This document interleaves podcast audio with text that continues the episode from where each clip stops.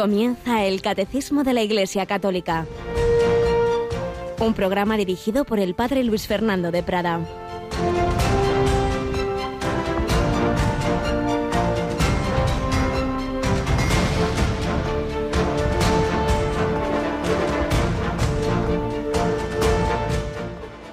El que escucha estas palabras mías y las pone en práctica se parece a aquel hombre prudente que edificó su casa sobre roca.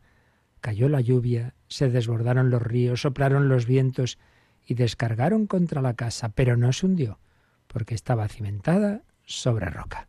Alabado San Jesús, María y José, muy buenos días en este jueves 2 de diciembre, víspera de primer viernes de mes y por ello, como acabamos de escuchar, terminaremos el día ante el Santísimo Sacramento expuesto en nuestra capilla esa es la roca firme. ¿En quién edificamos nuestra vida? Tenemos un solo firme, sabemos que hay alguien que nunca nos va a fallar, que siempre nos va a acompañar, Emmanuel, Dios con nosotros, yo estaré con vosotros todos los días hasta el fin del mundo. Bueno, pues la forma de presencia más densa, más fuerte que tenemos del Señor es esa, la eucarística. Y cuando lo exponemos en la custodia es una manera de destacar ese regalo de la Eucaristía y de acompañar, porque no es una cosa, no es una idea, no es una estatua, es una persona viva. En la Eucaristía hay un corazón humano latiendo de una persona divina.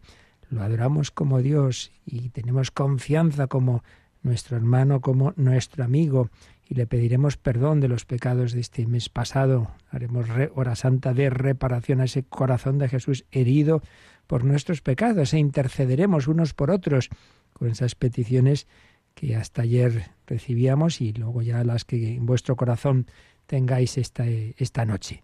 Pues sí, si edificamos nuestra casa sobre Jesucristo, sobre su presencia, sobre su palabra, aunque lleguen problemas, crisis, cruces, muertes, seguirá ahí nuestra fe sostenida por el Señor. Pero si tenemos una fe superficial, si no la alimentamos en la oración, si no meditamos, si no vamos a la Eucaristía, si no recibimos los sacramentos, llegan los las tormentas, este tsunami anticristiano de nuestro mundo, que a tantas personas que parecían que eran creyentes y enseguida, uy, bueno, bueno, esto de la iglesia, tal, sí, no sé qué, se va dejando y, y acaba eso en la ruina. Y lo mismo pues pasa con las relaciones familiares, cuántos matrimonios rotos, cuántas heridas en los hijos, qué tormentas tenemos que si no estamos bien edificados, pues acaban hundiendo el barco pues pedimos al Señor, pedimos a la Santísima Virgen este adviento, este tiempo de preparación que nos ayude a meditar más, a, arraigarnos más y más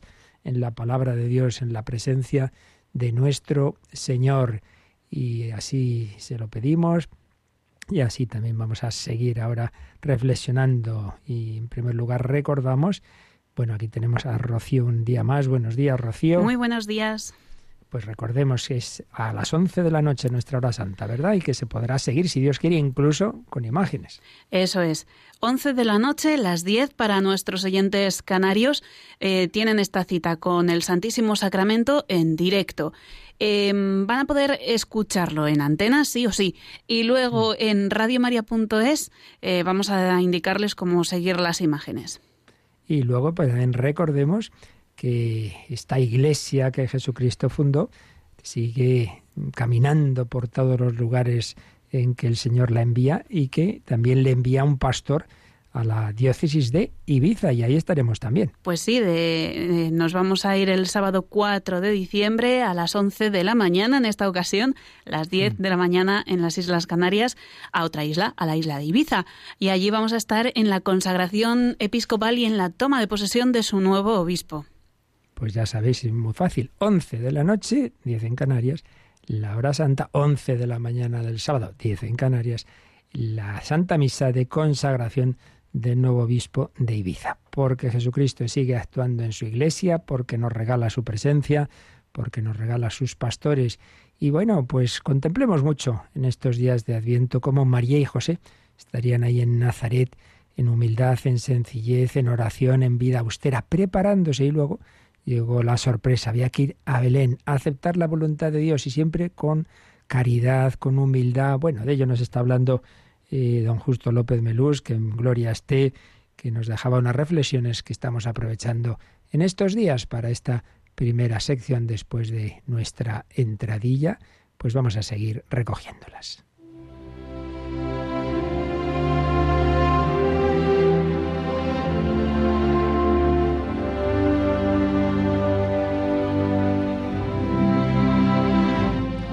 Los hombres no son islas, Padre Justo López Melús. Unas reflexiones sobre la caridad, la convivencia, la vida común, en que nos recordaba, por supuesto, el supremo ejemplo y modelo de vida común es la Santísima Trinidad, más imposible. Tres personas tan unidas que son un solo Dios verdadero, pero más cercana a nosotros la convivencia de la Sagrada Familia de José y María y luego ya con Jesús, cada uno al servicio de los demás, con ese amor que hacía un solo corazón de esa sagrada familia. Tenemos la Trinidad del cielo, tenemos la Trinidad en la tierra, la sagrada familia. En el primer viaje que hizo un papa a Tierra Santa fue Pablo VI y estuvo allí, en la casita de Nazaret, y dijo estas bellas palabras, que Nazaret nos enseñe lo que es la familia, su comunión de amor, su austera y sencilla belleza, su carácter sagrado e inviolable. Aprendamos de Nazaret hasta qué punto la formación que allí se recibe es dulce e irreemplazable. Aprendamos cuál es su papel primordial en el plano social. Habló en efecto de la vida de familia, habló también del silencio, habló de la oración, habló del trabajo. Y sigue Padre Justo, con el ejemplo de Nazaret, a la luz del Evangelio, nos será más fácil la unión.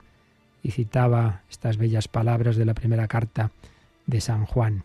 Dios es luz, sin ninguna oscuridad.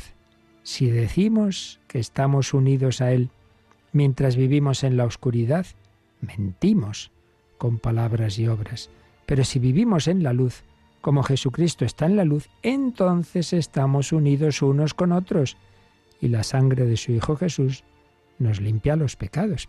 Pues sí, esas falsas místicas que ya denunciaba Santa Teresa, de hablar mucho, sí, sí, mucho de Dios y luego insoportable con los demás y peleándote con todo el mundo y quejando, pues hombre, ya se ve que esa no es la luz de Dios. La luz de Dios, la unión con Dios, nos lleva a la unión en la caridad, nos lleva a la unión con los hermanos y si no, pues eso, cuento tailandés que decía uno.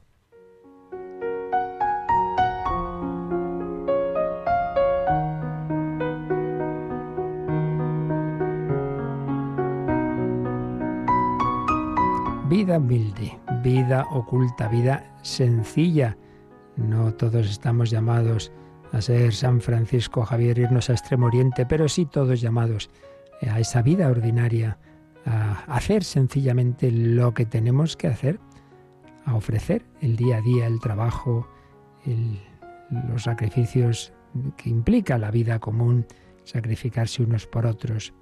Dice don Justo, clima de oración y de fe en la divina providencia, jerarquía y confianza, sencillez y responsabilidad, trabajo bien hecho, con seriedad, redescubrir los valores ocultos de la vida ordinaria. ¿O sabemos encontrar en esa vida ordinaria al Señor o no lo encontraremos nunca?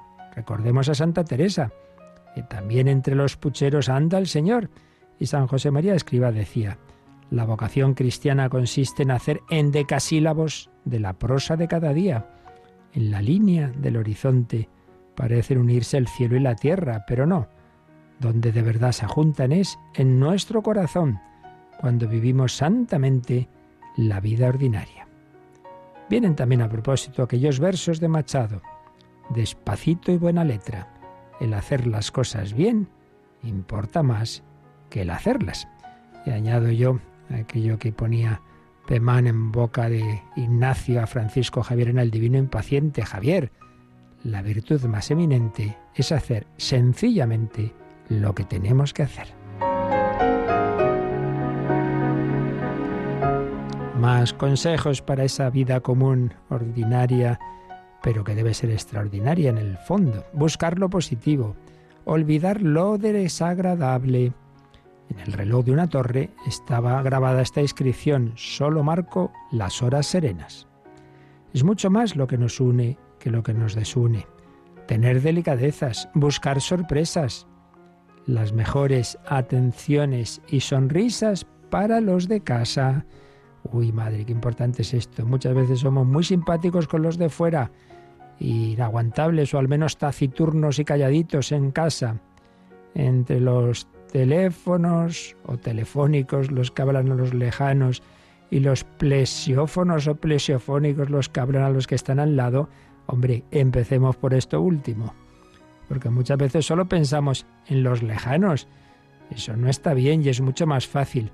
Y recuerdo que cuando le oíamos pláticas a este sacerdote ya fallecido que aquí ponía por escrito cosas que nos decía cuando lo hacía oralmente añadía alguna broma como esta.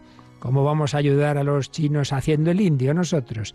Tenemos que empezar aquí, por tener esa caridad unos con otros. Muy fácil, sí, sí, amo a los lejanos, de mis limosnita paldomun, pero hijo, empieza en casa también, ¿no? Más consejos para hacer una vida parecida a la de Nazaret en nuestras familias o comunidades. Dar buenas noticias. Sesterton notaba que algunas personas prometen hablar del mar y no nos hablan más que del mareo. No, no, fuera caras largas.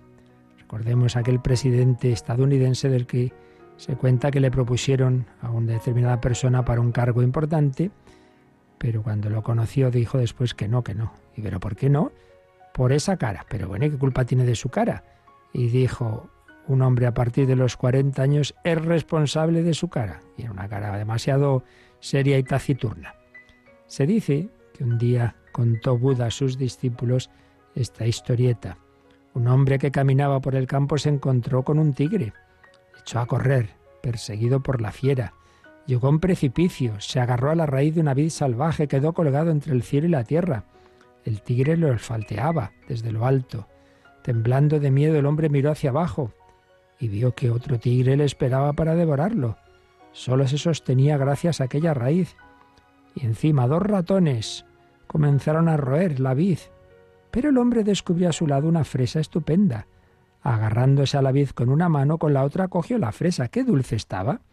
Bueno, ¿cuál era la lección? Que sí, que hay tigres en la vida, pero también hay fresas. Ayudémonos a descubrir la fresa, el lado positivo de las cosas. Y no seamos profetas de calamidades, personas que disfrutan, parece, con el contagio del descontento. No, vamos a ser contagiosos del bien contagiosos de la esperanza, contagiosos del amor. Buena tarea para este día, ¿verdad? Pues así se lo pedimos al Señor, a la Santísima Virgen, a nuestro querido San José, patrono de la Iglesia Universal.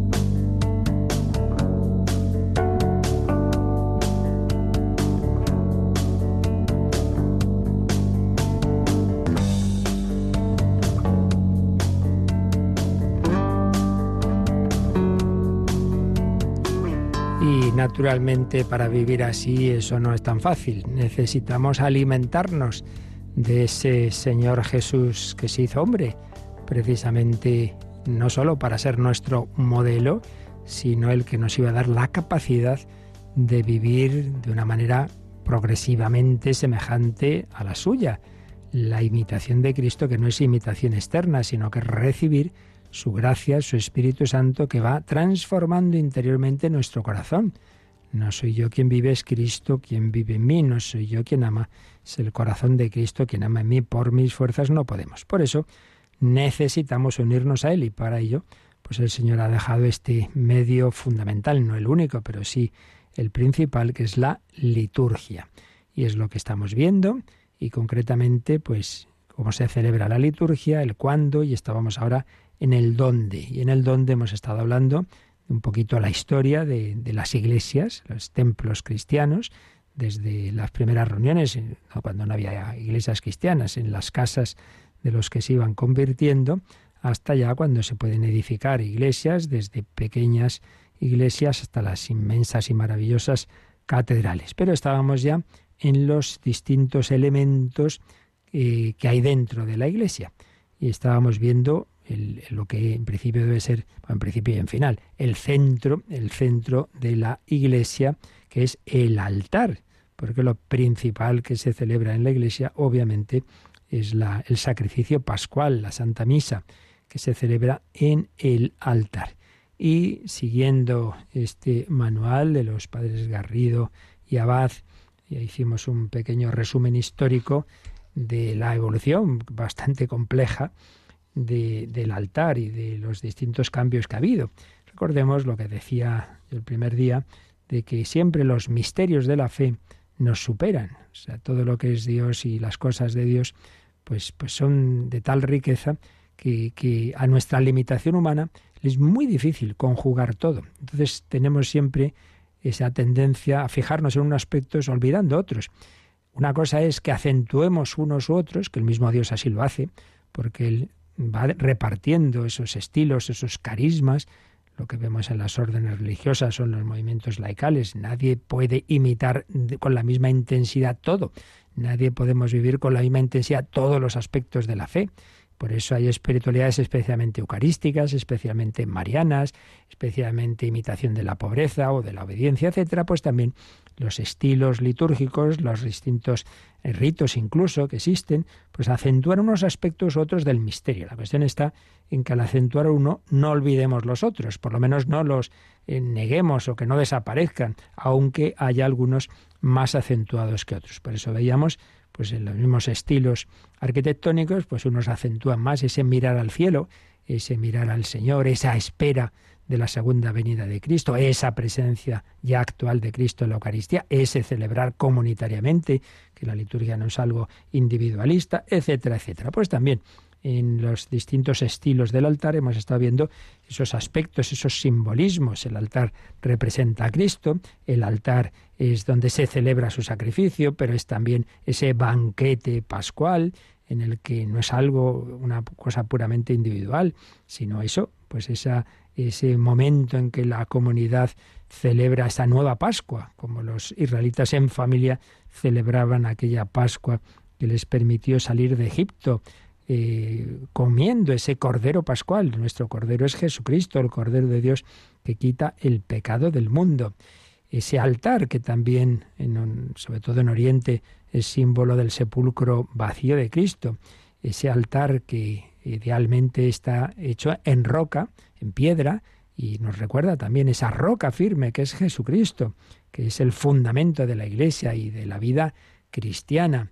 Bueno, pues distintos aspectos, simbolismos, pero luego estábamos viendo ya también lo que se relaciona con el altar, empezando por lo más antiguo que se empezó a unir al altar, que son las reliquias al principio de los mártires, luego ya de no solo de los mártires, sino de otros santos, y veíamos el simbolismo tan bello que eso implica, y es que si en ese altar se está ofreciendo a la cabeza del cuerpo místico, Jesucristo, que se ofrece por nosotros, pues es muy coherente que al pie de ese altar estén los frutos de ese sacrificio. Y los frutos son personas que se han dejado transformar por ese Jesús, que son santos, que están en el cielo, gracias a ese que ahí seguimos nosotros ofreciendo. Y por tanto vemos los frutos de la redención. Y veíamos también, ahí nos quedábamos, entre esos accesorios del altar, como, pues, lógicamente, se, se fue desarrollando, decir, hombre, si aquí estamos poniendo este, este, pan y vino que se va a convertir en el cuerpo y la sangre de Cristo, pues hombre, que menos que como signo de honor y también por razones prácticas, si puede caer algo, pues el poner un mantel o varios manteles, luego ese mantel superior que empezó a llamarse corporal, que es esa tela más, más fuerte, más, hoy día se hace almidonada, eh, tiene una forma cuadrada, y entonces justamente ahí, o rectangular puede ser también, justamente ahí se ponen pues ese, esa patena y ese cáliz eh, encima mm, del corporal que a su vez está encima de al menos un mantel y, es una manera pues eso de, de, delicadeza por si caen fragmentos de, las formas, etcétera. Eh, y entonces pues ha habido también distintas eh, épocas con lo de los manteles, pero hoy día al menos eso, un mantel y por supuesto el corporal. También es prudente, aunque no es obligatorio, pero sí está aconsejado el poner la palia, es decir, esa, esa tela dura, fuerte, eh, que la que se cubre el cáliz. Impedimos así que pueda caer cualquier otra cosa o entrar un mosquito, etcétera, etcétera. Y otro elemento que debemos tener siempre en, el altar o junto al altar es la cruz. Y nos cuentan estos autores que el primer testimonio que conocemos eh, del, uso de la cruz en, junto al altar es en torno al año 450, de un, griego, un tal Narsai. En Occidente se habla de la cruz a propósito de las procesiones estacionales o litánicas. En Roma, pues, pues había pues, muchas de esas procesiones.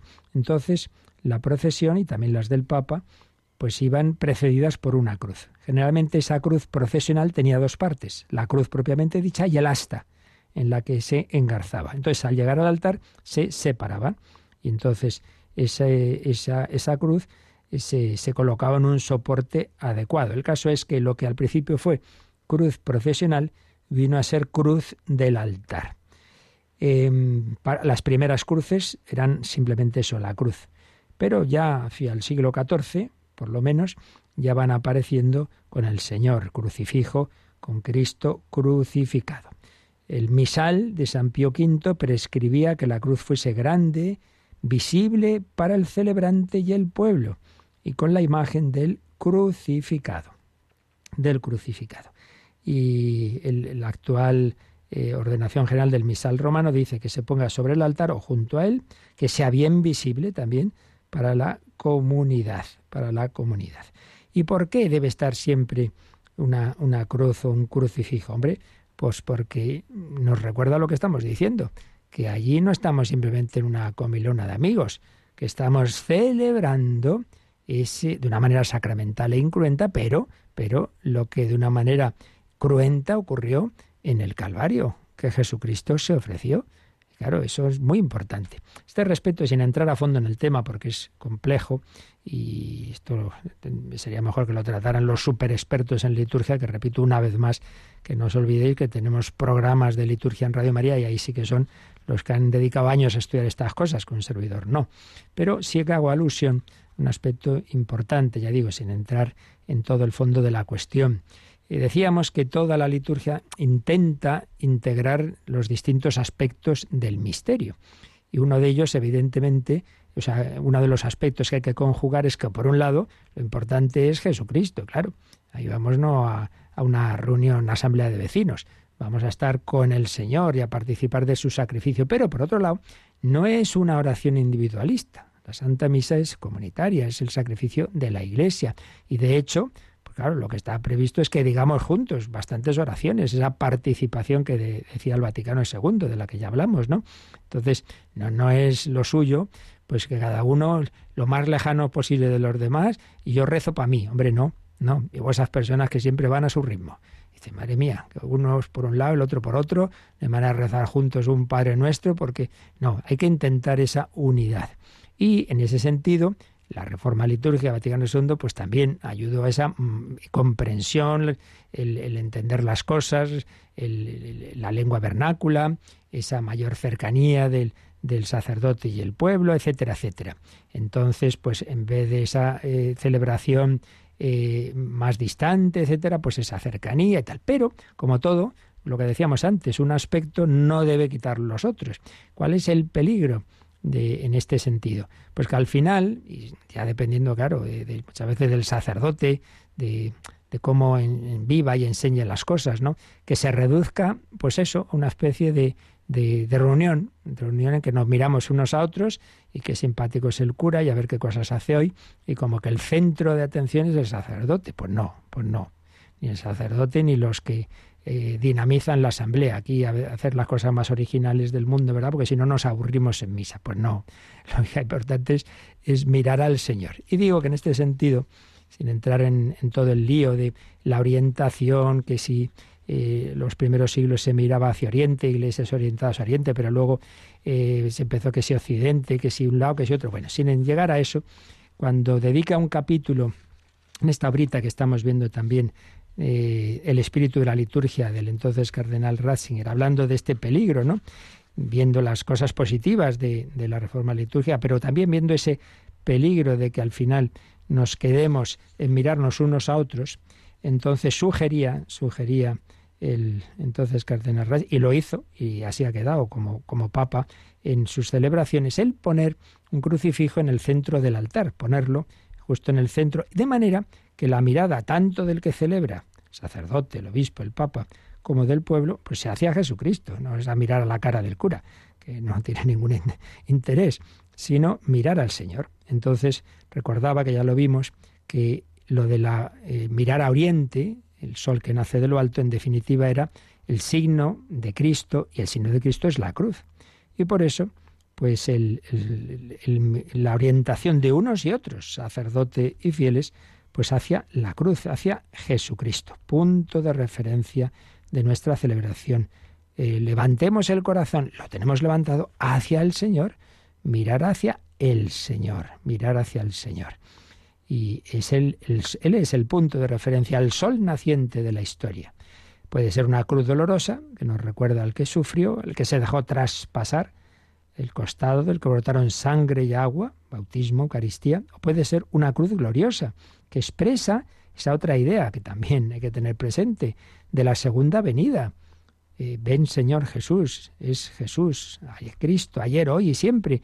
Repito, es que son tantos los aspectos que muchas veces al acentuar uno nos olvidamos de otro. Pues ni, ni esa dimensión que miro tanto al cielo que me olvido de los que tengo al lado y como si fuera esto una cosa puramente individual, no, pero tampoco reducirlo, ni mucho menos, pues a eso que aquí eh, celebramos mucho, cantamos mucho y rezamos y damos muchos saltos, pero, pero yo no estoy haciendo, un, no tengo una relación personal con el Señor. Hay momentos y momentos. Obviamente la primera parte de la misa, la liturgia de la palabra, pues es mucho más de participación, más de atención al sacerdote, etcétera. Mientras que la segunda, y sobre todo desde la consagración, pues es más de mirar al Señor, claro, de centrarnos en Él. Por eso ese arrodillarnos también, cuando viene el Señor en la consagración, etcétera, etcétera. En fin, repito, simplemente el, insistir en, en estos aspectos, sin entrar a fondo en toda la historia litúrgica que hay detrás, que repito, que eso pues lo podéis eh, profundizar en ello en los distintos programas que tenemos de liturgia. Pero seguimos con más elementos. Después de haber hablado del mantel, del corporal y de la cruz, pues qué otra cosa enseguida nos viene a la mente que hay en los altares, las velas, ¿verdad? Pues sí. Pues esto también desde hace siglos en el cortejo que acompañaba al Papa en, las misas, y nos consta ya desde hace siglos, se hablaba de siete acólitos que llevaban otros tantos cirios encendidos. Por cierto, cuando tenemos ahora celebraciones mm, pontificias, también, si no me equivoco, hay siete acólitos que van con los cirios y se ponen de rodillas con ellos en el momento de la consagración. Bueno, pues había siete acólitos que al empezar la misa van acompañando al Papa y al llegar al altar los colocaban en tierra, cuatro a la derecha y tres a la izquierda. Y ahí se quedaban hasta el final de la misa. Bueno, pues ya en el siglo XI los candeleros se colocan sobre el altar. Antes estaban fuera del altar. Luego, pues lo, mismo, ¿no? Pues distintos cambios, ¿no? Que si no hacen falta siete, que si dos, uno a la derecha, otro a la izquierda. También dependiendo de la categoría, digamos, de la celebración, más o menos.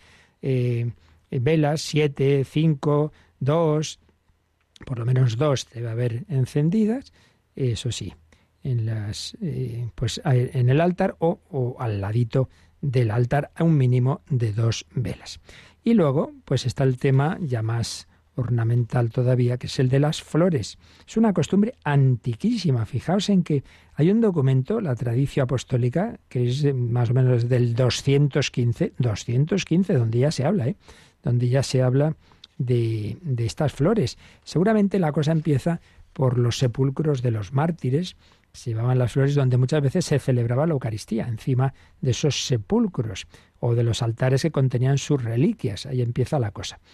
Y luego el ceremonial de los obispos posterior al concilio de Trento admitió colocar vasos con flores encima del altar y pues un altar recién dedicado pues también se indica hoy día que puede ser adornado con flores.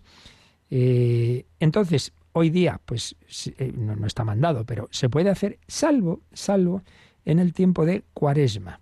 Como es un tiempo de austeridad también litúrgica pues ahí no se ponen flores por eso en ese tiempo pues no adornemos los altares con flores, salvo que caiga una solemnidad, claro. También el domingo letar, el domingo cuarto de cuaresma, y se puede, y si, si cae San José, la encarnación, etcétera, entonces sí.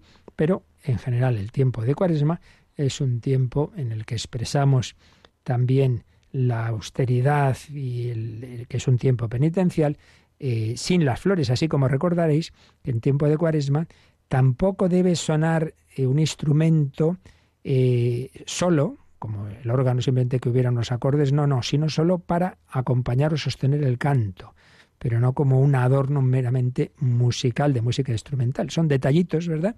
Pero que todos ellos nos ayudan a vivir el sentido de la liturgia y de cada tiempo litúrgico. Todo lo merece el Señor que se ha quedado con nosotros. Y enseguida vamos a hablar ya de ese sagrario, de ese tabernáculo pero vamos a hacerle entrar en esa dimensión de esa presencia de Cristo con un famoso canto eucarístico.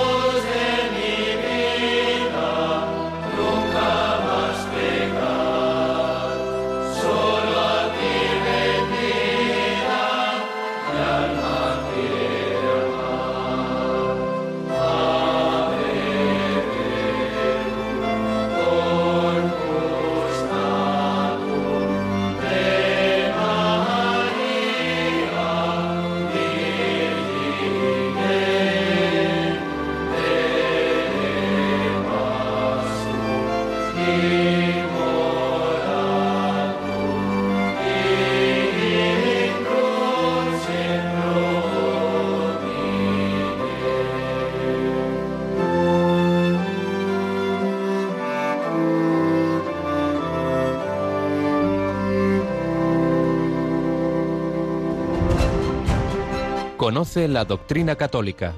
Escucha el catecismo de 8 a 9 de la mañana, de 7 a 8 en Canarias.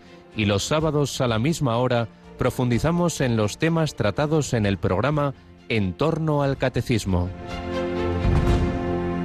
Bueno, pues el altar, centro de la celebración, centro de nuestras miradas, pero si hoy entramos en una iglesia católica bien preparada, también nos encontramos otro punto muy importante, ¿no? ¿Cuál? El sagrario, el tabernáculo del que decía Pablo VI, que es el corazón vivo del templo católico. Pero ese, ese tabernáculo estaba en los primeros siglos. No, no. Entonces, ¿cómo puede ser esto? Es que no había fe en esa presencia eucarística. Claro que la había, pero volvemos a lo de siempre, ¿no? Que hay toda una evolución, una profundización en las cosas que se creen, en la manera de luego pues celebrarlas. Entonces, a los primeros siglos quedaba más la conciencia de decir esa presencia del Señor eh, lo tenemos bien guardadito en, en, un lugar más reservado, más secreto, con lo cual podemos luego llevar la comunión, muy importante esto, esa fe en que en efecto Jesucristo no solo estaba en el momento de la celebración, sino que se quedaba ahí, por así decir, esa transformación. Eso nunca hubo ninguna duda en esa transformación del pan y el vino. Y por tanto, pues se puede llevar la comunión al que no ha venido a la Santa Misa, se la llevamos, estaba muy claro. Pero es verdad que no se veía al principio tanto esa conveniencia de que esa reserva eucarística estuviera en el dentro de propiamente de la Iglesia como una manera y que nos pudiera ayudar a la oración. Y eso, bueno, fue entrando poco a poco y eh, lo que se hacía antes de una manera más reservada, pues ya en cambio se, se, destacó en lo que llamamos el tabernáculo o el sagrario. Por eso pasamos al siguiente número, que del que vamos a leer solo el primer párrafo, porque el siguiente número del catecismo, el 1183, nos habla en el primer párrafo de esto que digo, del tabernáculo, pero luego nos va a hablar del santo crisma de los óleos que también pueden guardarse en la iglesia. Pasa algo parecido, ¿eh? Igual que hoy día normalmente los, eh, los óleos sagrados, el Santo Crisma en particular, y luego el óleo de los catecúmenos y los enfermos, normalmente no están a la vista, sino que están guardaditos en un sitio pues discreto, en la sacristía, para que el sacerdote pueda, eh, cuando es necesario, dar la santa unción, etcétera, o hay confirmaciones y ahí tiene el crisma. Bueno, pues también se pueden destacar, y de hecho también hay iglesias donde hay una urnita eh, adecuadamente protegida, con un cristal, etcétera, pero donde tú puedes ver los óleos. Y bueno, también es una forma, de, es, algo, también sagrado, claro. Hay una, es algo, no, no son eh, aceites cualquiera, están consagrados por el Espíritu Santo. Bueno, pues de eso nos hablará el segundo párrafo, pero vamos a comenzar, eh, que nos llevarán también más días, a ver lo relativo al sagrario o tabernáculo. Así que, Rocío, leemos el primer párrafo del 1183. El tabernáculo debe estar situado en las iglesias en el lugar más digno y con el máximo honor. La nobleza, la disposición y la seguridad del tabernáculo eucarístico deben favorecer la adoración del Señor realmente presente en el Santísimo Sacramento del altar. Bueno, pues ya veis aquí lo que nos indica. Lo más importante es lo último, ¿no? Eh, siempre la liturgia se basa en lo que creemos, en lo que creemos. ¿Y qué creemos? Pues que no es una cosa, que ahí está realmente presente nuestro Señor Jesucristo. Tomad y comed todos de él, porque esto es, es, no dice está aquí un ratito, no, no, es. Esto que parece pan, ahora ya no es pan. Esto es mi cuerpo, esto es mi sangre. Todo esto obviamente ahora no lo explicamos a fondo porque lo veremos cuando lleguemos a, los sacramentos, al sacramento de la Eucaristía. Pero aquí hay que recordar de en qué se basa la liturgia, en nuestra fe, en nuestra fe, en esa presencia. Hay muchas formas de presencia, pero la más densa, por así decir, es la presencia sustancial y corporal. Como Dios, Dios está en todas partes. Como hombre, no. Esa humanidad de nuestro Señor Jesucristo, que está en el cielo, se hace presente también ese cuerpo de Cristo en la tierra, claro, de una forma en la que es un cuerpo glorioso, por eso ya lo, decíamos al otro día, cuerpo glorioso que no está sometido a las leyes físicas de este mundo y por eso, claro, nos cuesta entender. Bueno, puede estar aquí y en todos lados y pues sí, sí. Eh, y entonces comemos, somos antropófagos. Pues no, porque no es un cuerpo en el sentido como aquí cogiéramos un cadáver. No, no, de eso nada. está resucitado, glorioso. Bueno, esto supera de nuevo, como es la natural, nuestra imaginación, señal de que viene de Dios porque lo que un hombre inventa otro hombre lo puede entender, mientras que lo que viene de Dios siempre nos supera. Entonces, la fe, la fe en esa real presencia de Jesús en el Santísimo Sacramento. Entonces, esa fe siempre estuvo, pero poco a poco se fue tomando conciencia de que no solo está muy bien que lo tengamos guardado al Señor para llevar la comunión, sino que hagamos oración, también cuando no hay la celebración de la misa, también la Iglesia tiene esa, ese regalo, bueno, pues vamos a poner ese regalo a la vista de todos los fieles, ese tabernáculo. Entonces se nos ha dicho que debe tener un estar conjugar dos aspectos, el mayor honor, o sea, que no esté ahí en una esquinita perdido que donde está el sagrario que no lo veo, no, sino un sitio muy digno del mayor honor y a la vez con seguridad, claro, porque por desgracia siempre ha habido y más en tiempos en que hay tanto satanismo y anticristianismo, pues profanaciones. Lo cual, por cierto, nos indica hasta qué punto, pues, pues la, eh, realmente los que hacen esas cosas lo creen. Porque si no creyeran en esa presencia de Cristo en la Eucaristía, ¿para qué roban formas que luego se hacen misas incluso negras, satánicas, cosas horrorosas? Pues señal de que lo creen, ¿no? Donde vemos que que existe también esa, esa maldad que viene del, del, maligno, en definitiva, que odia a Cristo y que odia la Eucaristía y que odia a la Virgen María y, ese de romper imágenes también, etcétera, etcétera. Pues eso no es simplemente que, que el cura se ha portado muy mal y me meto con él, y que tiene culpa tiene nuestro Señor y, y la Virgen de esas cosas, ¿no? Tabernáculo en las iglesias, con el mayor honor y con seguridad. Pero antes de, ir desentrañando los aspectos litúrgicos y, la historia del sagrario, que veremos otros días, vamos a profundizar un poquito en el trasfondo de fe de esto, leyendo, aunque ya digo que esto ya se explicará en su momento, pero vamos a ver Aquí nos sugiere el catecismo el, número 1379, pero vamos a, cogerlo desde el anterior, desde el 1378. Esto es lo que, como digo, veremos cuando hablemos ya del sacramento de la Eucaristía. Pero para que entendamos mejor lo que aquí veremos, vamos a leer estos números. 1378. El culto de la Eucaristía. En la liturgia de la misa expresamos nuestra fe en la presencia real de Cristo bajo las especies de pan y de vino, entre otras maneras, arrodillándonos o inclinándonos profundamente en señal de adoración al Señor. La Iglesia Católica ha dado y continúa dando este culto de adoración que se debe al sacramento de la Eucaristía no solamente durante la misa, sino también fuera de su celebración, conservando con el mayor cuidado las hostias consagradas, presentándolas a los fieles para que las veneren con solemnidad, llevándolas en procesión en medio de la alegría del pueblo.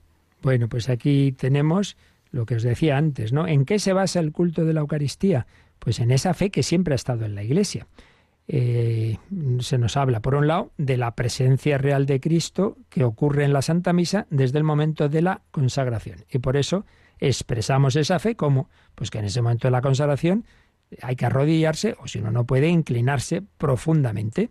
De hecho en Oriente pues para ellos es más señal de veneración y es una inclinación profunda. Bueno, lo importante es que sea como sea, expresemos esa, esa fe en que ahí ocurre algo muy grande, muy especial. Entonces, ese es el punto de partida. Pero si ahí se ha hecho presente el Señor y no simplemente como algo durante la misa, por eso siempre ha habido esa fe en que las formas que nos han comulgado no se dejan ahí de cualquier manera, siempre se han reservado, se han llevado en comunión y esa, esa fe pues, ha ido poco a poco desarrollándose en distintas formas de culto, como son las procesiones eucarísticas, como es la exposición del Santísimo y como es el poner ese sagrario, pues no eh, ya digo, escondido en, la sacristía, sino en, en, el centro de la iglesia, en un lugar muy digno para la adoración, que nos dice aquí el, este número. Y de hecho el siguiente número, en 1379, ya nos habla específicamente de ese lugar en que ya se empezaron a reservar las formas dentro de la iglesia. Leemos el 1379. El sagrario, tabernáculo, estaba primeramente destinado a guardar dignamente la Eucaristía para que pudiera ser llevada a los enfermos y ausentes fuera de la misa. Por la profundización de la fe en la presencia real de Cristo en su Eucaristía, la Iglesia tomó conciencia del sentido de la adoración silenciosa del Señor presente bajo las especies eucarísticas. Por eso el sagrario debe estar colocado en un lugar particularmente digno de la Iglesia.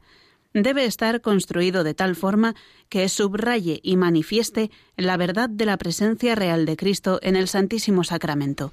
Pues como veis, viene a expresar lo que yo os estaba diciendo. Siempre, siempre se reservaron esas formas, o el vino, también porque hay personas que no pueden comulgar bajo la especie de pan y entonces se les puede llevar un poquito de ese vino consagrado que llamamos sanguis, la palabra latina de sangre, sangre de Cristo. Bueno, pues siempre se reservaron pues con esa fe en que seguía ahí esa presencia de Cristo. Lo que, digamos, sí que fue novedoso al cabo del tiempo es que no simplemente se reservaran de una manera discreta, sino que se pusieran dentro de la misma iglesia de manera que ahí se pudiera hacer adoración silenciosa del Señor.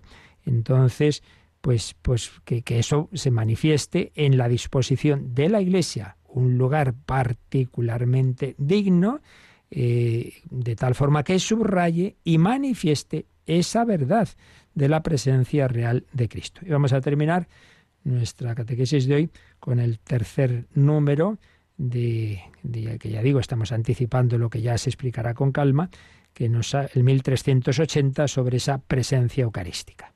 1380. Es grandemente admirable que Cristo haya querido hacerse presente en su Iglesia de esta singular manera, puesto que Cristo iba a dejar a los suyos bajo su forma visible, quiso darnos su presencia sacramental. Puesto que iba a ofrecerse en la cruz por nuestra salvación, quiso que tuviéramos el memorial del amor con que nos había amado hasta el final hasta el don de su vida. En efecto, en su presencia eucarística permanece misteriosamente en medio de nosotros como quien nos amó y se entregó por nosotros, y se queda bajo los signos que expresan y comunican este amor. Y terminaba, termina este número con una cita preciosa de una de las muchas, de los muchos documentos que San Juan Pablo II dedicó a la Eucaristía. Todos recordamos, pues con qué devoción venía de un viaje de aquí para allá, no sé qué, de hablar con la gente, entraba en la iglesia, cómo se recogía, cómo se arrodillaba, incluso hasta el final, que apenas ya podía, hacía ese esfuerzo por, por adorar a Jesús. Y entonces aquí nos pone una cita de una de sus cartas, Dominique Chene. La Iglesia y el mundo tienen una gran necesidad del culto eucarístico. Jesús nos espera en este sacramento del amor. No escatimemos tiempo para ir a encontrarlo en la adoración, en la contemplación llena de fe y abierta a reparar las faltas graves y delitos del mundo.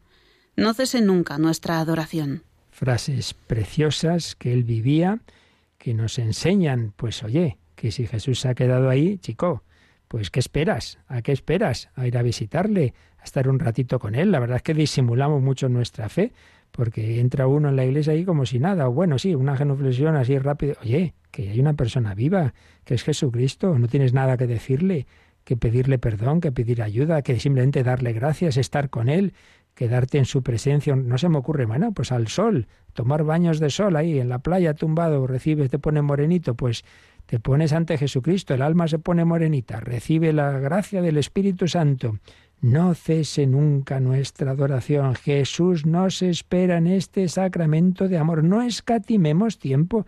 Tengo mucho que hacer. O sea, tiene mucho que hacer no hay cinco minutos, no hay diez minutos para ir a la iglesia y estar con Jesucristo. Pues este es el fundamento de, de fe, de que tengamos ese regalazo, ese corazón vivo de nuestros templos que decía otro Papa Santo, Pablo VI, que escribió la Mysterium Fide, porque vio cómo se estaba perdiendo la fe eh, dentro de la misma iglesia, por desgracia. Y a veces es que hay que reconocer que, que los curas a veces dicen, hijo, chico, que, que parece que no tenemos fe, estamos ya acostumbrados a estar en la iglesia y de cualquier manera, oye, que está el Señor. Bueno, pues seguiremos profundizando en lo que significa ese sagrario, pero quedémonos con esto. Jesús tiene esa forma tan, tan maravillosa de presencia corporal para que nadie diga, ay, qué suerte los apóstoles, mira, San Juan reclinó la cabeza en el costado de Cristo. Pues tú puedes recibir a Jesucristo y estar junto a Él, ahí, en el sagrario. Claro que sí, pange lingua gloriosi, oh, lengua, canta, canta este glorioso, este maravilloso misterio del amor. Así terminamos esta catequesis de hoy. Todavía si os dais prisita y alguna consulta, podéis hacerla ahora. Participa en el programa con tus preguntas y dudas. Llama al 91005 9419. 91005 9419. Puedes escribir un mail a catecismo arroba o escribirnos un mensaje al teléfono de WhatsApp 668 594 383 668 594 383 glória, oh, Senhor.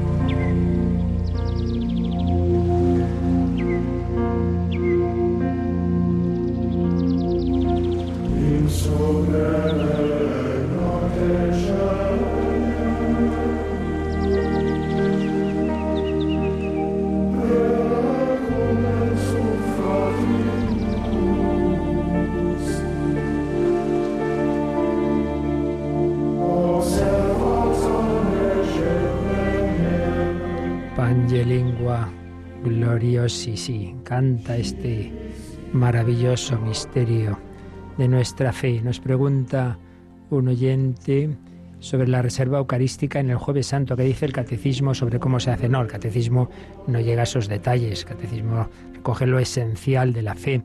Eso no está en el catecismo, sino en el misal, en los libros litúrgicos. Entonces lo que se dice del jueves santo, esos oficios de jueves santo en que celebramos esa última cena del Señor, esa actualización de la última cena, es que el sagrario debe estar vacío, es decir, antes se ha guardado, se ha vuelto a hacer lo que se hacía antes de, de las formas, meterlas en el, en el en la sacristía, en un sitio, en un sagrario escondido, digámoslo así. Entonces empieza la celebración del Jueves Santo con el sagrario vacío, se consagran suficientes formas para dar de comulgar en los oficios del Jueves Santo y para al acabar esa misa, reservar en lo que llamamos el monumento, otro un tabernáculo especial en el que durante esa tarde noche se va a poder hacer adoración ante esa presencia de Jesús. Entonces, la reserva en ese día, en esa tarde noche, es así, no es en el sagrario ordinario, que queda vacío, sino en un monumento especialmente adornado, aunque también se dice que a partir de la medianoche, de las 12 de la noche, no haya tanto adorno, tanta flor, tanta, porque claro, ya es la pasión del Señor, eso es lo esencial.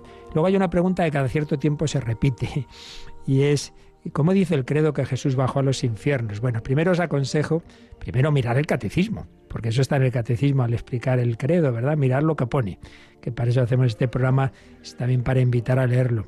Luego podéis buscar en el podcast de Radio María cuando eso lo explicamos. Ahora, en dos palabras, pues en dos palabras es que los infiernos que dice el, credo no es lo que llamamos nosotros el infierno, es decir, la situación de los condenados que han rechazado estar con Dios, no, es el Seol, el Seol eh, de, o el limbo de los justos, o el seno de Abraham que decía el Antiguo Testamento, es decir, la situación de aquellos justos, de toda la gente buena que había habido antes de Cristo y que no podían, no podían todavía contemplar a Dios porque aún no se había hecho la redención. Aún Cristo, por hablar así, no había abierto el cielo con su resurrección. Estaban esperando una especie de limbo o purgatorio, como queramos llamarlo.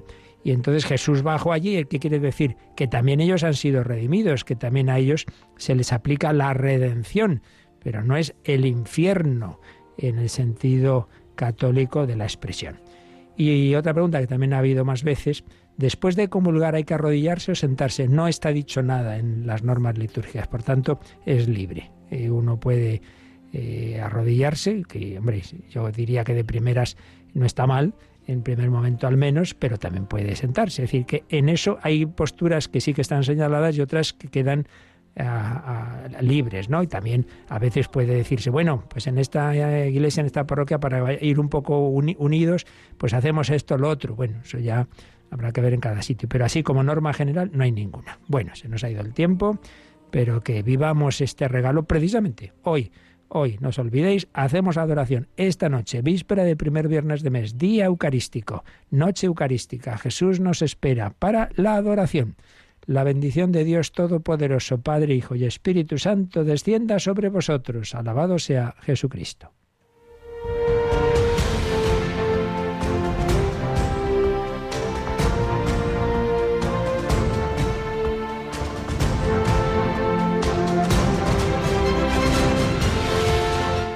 Han escuchado en Radio María el Catecismo de la Iglesia Católica